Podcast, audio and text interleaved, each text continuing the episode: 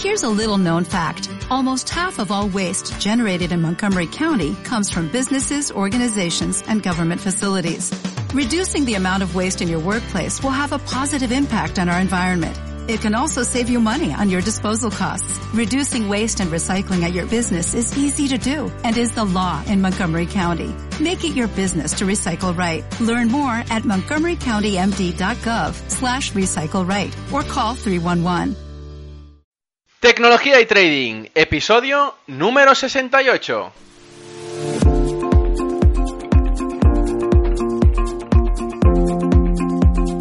Muy buenos días, bienvenidos un día más a este podcast y canal donde se trata todo lo relacionado con el trading financiero, la informática y por tanto la combinación de los dos, el fintech. Aquí tratamos de técnicas, algoritmia, estrategias, noticias y muchas cosas más. Por eso solo puedo deciros bienvenidos a Tecnología y Trading. Programa 68 en este miércoles 1 de marzo. Hoy estrenamos mes y se acercan las vacaciones, el buen tiempo, el ir a la playa, el ir a la montaña, el poder estar más con la familia, con los amigos, con la pareja incluso. Al final, tener tiempo para ti. Al final es lo que más me gusta y poder así eh, poner mi granito de arena para que os sintáis cómodos operando, invirtiendo o conociendo más el mercado y el tema informático. Hoy me gustaría empezar avisándoos que ya está colgado el cuarto curso en la página web de ferrampe.com. En esta página ya podéis tener acceso entonces a cuatro cursos. El primero de todos, Mundo a los Brokers a nivel básico, donde me explayo definiendo un broker por dentro y por fuera, es decir, desnudándolos, ¿sí? Explicando incluso qué negocios tienen. Esto en muchos casos los brokers no se quieren, no, quieren oírlo ni quieren que alguien lo explique. Bueno, a mí como, como me da igual, yo lo explico, soy transparente y siempre lo hago desde una vertiente neutra. Prefiero ser transparente a evitar decir lo que realmente es, porque aquí en este mundo, sinceramente, muchas de las personas que hay bueno, mm, por acuerdos, por eh, financiación o por dirle X, eh, no se puede decir según qué. Pero insisto, como yo no tengo financiación ni la quiero tener por parte de ningún broker ni ninguna entidad, bueno, pues yo realmente hago los cursos sinceramente, transparentemente y siempre desde una vertiente neutral, como digo. El segundo curso es el mundo del trading básico, donde explico los diferentes tipos de productos financieros, los tipos de gráfico que existen, las diferentes operativas que hay en el trading y muchísimas cosas más que, bueno, no os explicaré. Entrad y, verlo. El tercero es el trading retail versus el institucional, donde explico desde las diferencias entre estos dos tipos de traders, ¿no? Y, donde explico, por ejemplo, el hardware que tienen unos, el software, eh, incluso la programación que tienen unos o otros, o el perfil que define a unos y a otros. Incluso hablo de salarios en, en, cuanto a trading institucional, ¿sí? Bueno, el último y nuevo es el curso básico de análisis de los mercados. Aquí explico las diferencias entre los dos tipos de análisis que hay, o que al menos quiero enfatizar más en este curso. Entro a explicar cómo identificar parte de estructuras dentro de un gráfico a nivel técnico, y la verdad es que es bastante potente y creo que es el inicio para que pueda empezar subiendo el nivel. Es decir, que bueno, que, que el siguiente curso ya lo estoy preparando y que en breve empezaré a crearlo para que todos lo podáis ver y escuchar. Realmente, como digo, ya se han montado las bases suficientes como para empezar a crear el edificio, poder explicaros muchísimo más en cuanto a, bueno, precisamente el trading y el sistema eh, financiero a partir de una vertiente tecnológica, el fintech, ¿sí? Pues muy bien, vamos con el tema de hoy. Hoy vengo a hablaros la importancia de la diversificación de carteras. Antes de nada querría dejar claro que este tema de hoy no impacta frontalmente para nada con el, con el podcast del otro día, de la focalización. Una cosa no lleva para nada a la otra, como digo. Para aquellos que no sepan de qué va, os explicaré por encima. El otro día os hablé de un tema importante que creo que se ha de tener en cuenta, y es que cuando se trata de hacer varias cosas a la vez, en cualquier ámbito, se ha de hacer de una manera concreta para ser más efectivo y proactivo. La focalización tiene que estar ante todo. Creo que esto es realmente importante y más cuando se trata de tu dinero, de las inversiones que haces y de cómo las haces. Esto hace referencia a que si tienes que hacer un activo para ser consistente, empezar por un solo activo, es decir, no focalizarte más de uno. Después sigues con más, pero primero afianza uno. Ya lo expliqué el otro día, no me quiero repetir. Eh, cuando tengas dominado este, si puedes y te ves capaz y con tiempo, empieza con otro. Esto realmente es lo más complicado, pero seguro que puedes hacerlo. De hecho, el otro día, os dejo aquí el link en la descripción del podcast eh, del otro día, os hablaba de hacer trading en un solo activo. Y es que no quiero que confundáis con lo que os voy a explicar ahora, donde voy a deciros que tenéis que diversificar dentro de la cartera. Una cosa lleva a la otra, pero de nuevo, y como dije en su día, todo tiene su tiempo y su paciencia. Cuando hablo de diversificación de carteras, hablo en referencia a una gran frase que se repite constantemente en el argot del trader. No puedes poner todos los huevos en la misma cesta, y esto creo que es una verdad como un templo, tiene toda la razón. Es decir, que si estás haciendo trading en un activo concreto, por ejemplo, el DAX, no pondremos todo nuestro capital ahí, porque si fallamos en nuestra operativa, obviamente se verá afectada en toda nuestra cartera. Parece obvio, pero mucha gente, incluso puedo poner nombres y apellidos, pero no hace falta, la verdad, pero pero es que bueno, no hace mucho en España, y supongo que mucha gente lo sabe, se permitió que algunos bancos ofrecieran productos de inversión para un tipo de gente concreta. Hablo de los jubilados, de la gente más grande, en la cual, bueno, pues eh, se les vendía la posibilidad de sacar una rentabilidad a todos los ahorros que habían hecho durante toda su vida. Entonces, bueno, eh, estos, estos ahorradores confiaron en los bancos, confiaron en este producto financiero que son las preferentes y que mucha gente conoce por la televisión, por, bueno, por, por los encarcelamientos que creo que no han habido y que deberían haber. Y bueno, es que realmente es, es por la incultura financiera que hay en España el que produce que esta gente o este tipo de inversores sean fácilmente engañables, ¿sí? A nadie le gusta que le engañen, en ningún sector de hecho, y siempre teniendo en cuenta que además, si tu dinero está en juego, esto se enfatiza aún más y más. La combinación de los dos hace que la gente se le ericen los pelos y seguidamente se le pongan de punta. Y no es para menos, sinceramente. Supongo que algunos de vosotros saben que, les pasó a estas personas jubiladas o, inversores que, que les engañaron, ¿no?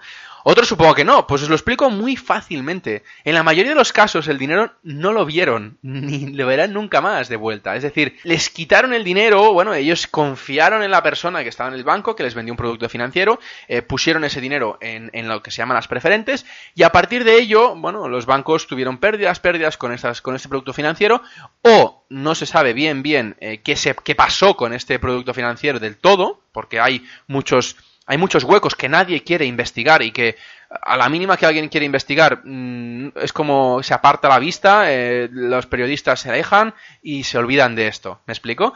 Pues bueno, como digo, estos inversores en algunas ocasiones no han vuelto ni volverán a ver nunca más el dinero. O sea, os podéis imaginar años y años de ahorro para que algunas entidades bancarias se han podido lucrar legalmente, entre comillas, porque es legal lo que hicieron, porque se lo permitieron, incluso lo están afianzando esta legalidad, porque si no han ido a la cárcel nadie, obviamente están apoyando que esto es legal. ¿Me explico? Pero eh, no es legal desde el punto de vista moral. Porque, eh, sinceramente, eh, perder, hacer perder todos los ahorros de gente que no tiene cultura financiera, que realmente confiaban en ti y que esta gente ha perdido todo este capital, todo este dinero que a lo mejor estaba destinado para dárselo a los hijos o a los nietos o a quien fuera, ya no pueden. Es decir, es que como insisto, no verán ni, nunca el dinero, no verán ni han visto el dinero. Es decir, en el momento que, que invirtieron ya se pudieron olvidar del dinero. Entonces eso es, para mí es sinceramente horrible. ¿Sí? Como digo, sinceramente no me gusta explicar esto, ni os explicaré cómo lo hicieron estos bancos, porque me parece que no se merecen ni un minuto más de mi tiempo. Simplemente explicaros un ejemplo de lo que ha pasado y lo que pasa cuando no se diversifica las inversiones. Siempre tenéis que tener en cuenta que cuando invertís, es decir, cuando ponéis un dinero en algún sitio, tenéis que preguntaros siempre las mismas preguntas. ¿Qué pasaría si perdiera este dinero? ¿Podría vivir de la misma manera que he vivido hasta ahora? ¿O no? ¿Me afectaría mucho realmente a mis emociones? Si la respuesta es que sí, que sí que te afectará, no te lo pienses, no inviertas. En el caso de que no te afecte, bueno, pues puedes hacerlo, porque realmente si no te, no te involucra emocionalmente ni tampoco te, te impide la vida diaria que tienes eh, con, con perdiendo el dinero este, pues no hay ningún problema. ¿Por qué no? O sea, puedes sacar beneficio y eso es la gracia de las inversiones, ¿sí? Hay una cosa que un profesor mío me definió una vez y, y, la verdad es que quiero ponerla en práctica, quiero explicárosla. Es el índice de sueño. Esto fue un poco una broma, eh, bueno, entre el profesor y, los alumnos, y realmente creo que es, significativo, y es que lo he comentado más de una vez aquí, pero bueno, lo recalco para aquellos que no lo sepan. Es algo como aquel índice que define si estás tranquilo o nervioso respecto a una inversión. Si tienes un índice de sueño alto, quiere decir que te preocupa mucho una inversión. Si tienes el índice de sueño bajo, quiere decir que puedes dormir como un bebé, porque la inversión no te preocupa para nada. Eso es lo que creo que deberíamos tener todos, un índice bajo con nuestras inversiones, sea cual sea. Y que no solo las inversiones afecten al índice de sueño, sino que estas inversiones se puedan diluir de una manera obligada, es decir, que se gestionen sin que tú estés pendiente todo el rato. O dicho de otra manera, que no tengas de estar constantemente detrás de las operaciones que has puesto en el mercado. Para eso hay muchos gestores especializados y capaces de hacerlo bien. De hecho, muy bien, incluso mejor que tú, porque se dedican constantemente a ello.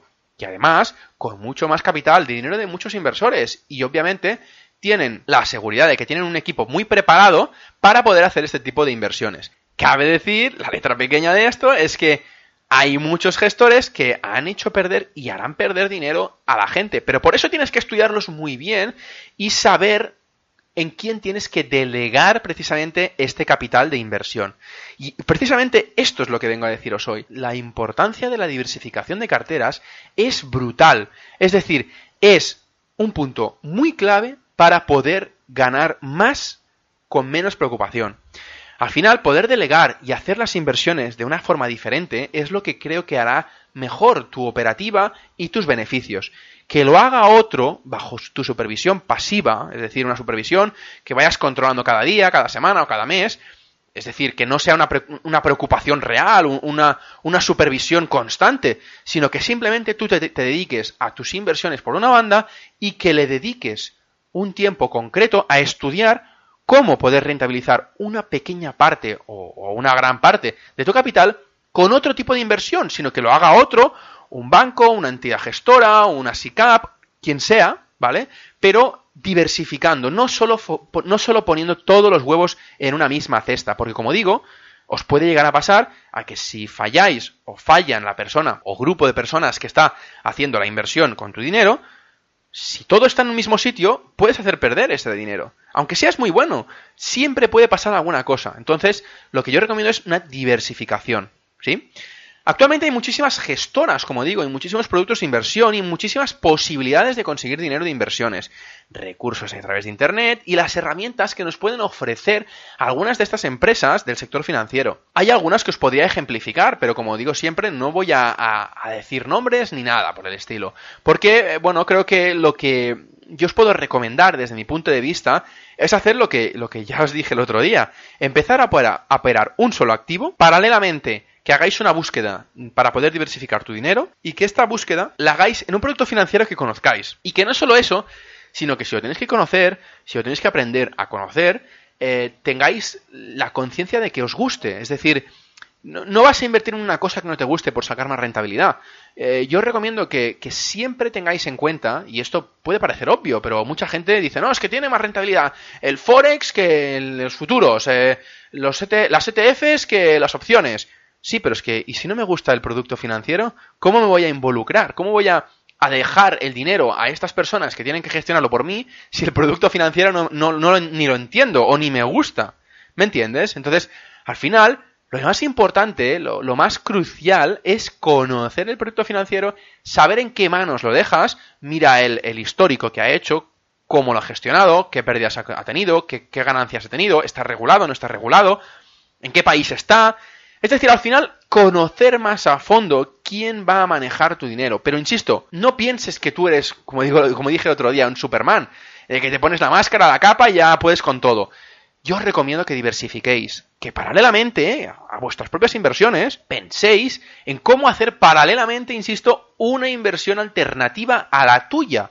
Porque ostras, eh, tu dinero para estar en el banco no produciendo nada, alguien te lo puede producir. Que sí, que te lo puede perder, pero es que este es tu trabajo también de, buscar eh, los mejores gestores y las mejores entidades financieras para poder hacerte ganar dinero. ¿Sí? Y esto es lo que creo que eh, se debe tener en cuenta, porque, insisto, y, y me repito hasta la saciedad si hace falta, a veces mm, queremos hacerlo todo nosotros, pero es que la capacidad de delegación es lo que te hará ganar más en paralelo y a la larga ganar muchísima más inversión. Para producir más y más y más, no puedes llegar a todo, por tanto tienes que delegar, ¿sí? Y nada más por hoy, creo que con esto ya he hecho hincapié en una cosa que realmente quería explicaros desde hace mucho tiempo, ya que creo que, bueno, es, muy necesaria, ¿no? En, en, los tiempos que corren. Y estoy pensando en crear una sección nueva para que pueda entrar una persona conocedora del mercado, para que nos dé un punto de vista, para que pueda ayudarnos a entender bien las noticias semanales que aparecen y que, bueno, que, que incluso puedan ayudarnos a entender qué mercados nos pueden facilitar más, qué mercados nos puede gustar más o menos, dependiendo de cómo se muevan, de las noticias que haya, de la volatilidad, del, movimiento que haya tenido, al final, de que nos, nos dé un poco la visión desde una parte objetiva y desde una parte conocedora. Al final, bueno, buscaré un poquito de hueco en cada podcast y le dedicaré, intentaré dedicarle unos minutos cada semana a esta persona para que nos ayude a entender mejor un tipo de producto financiero.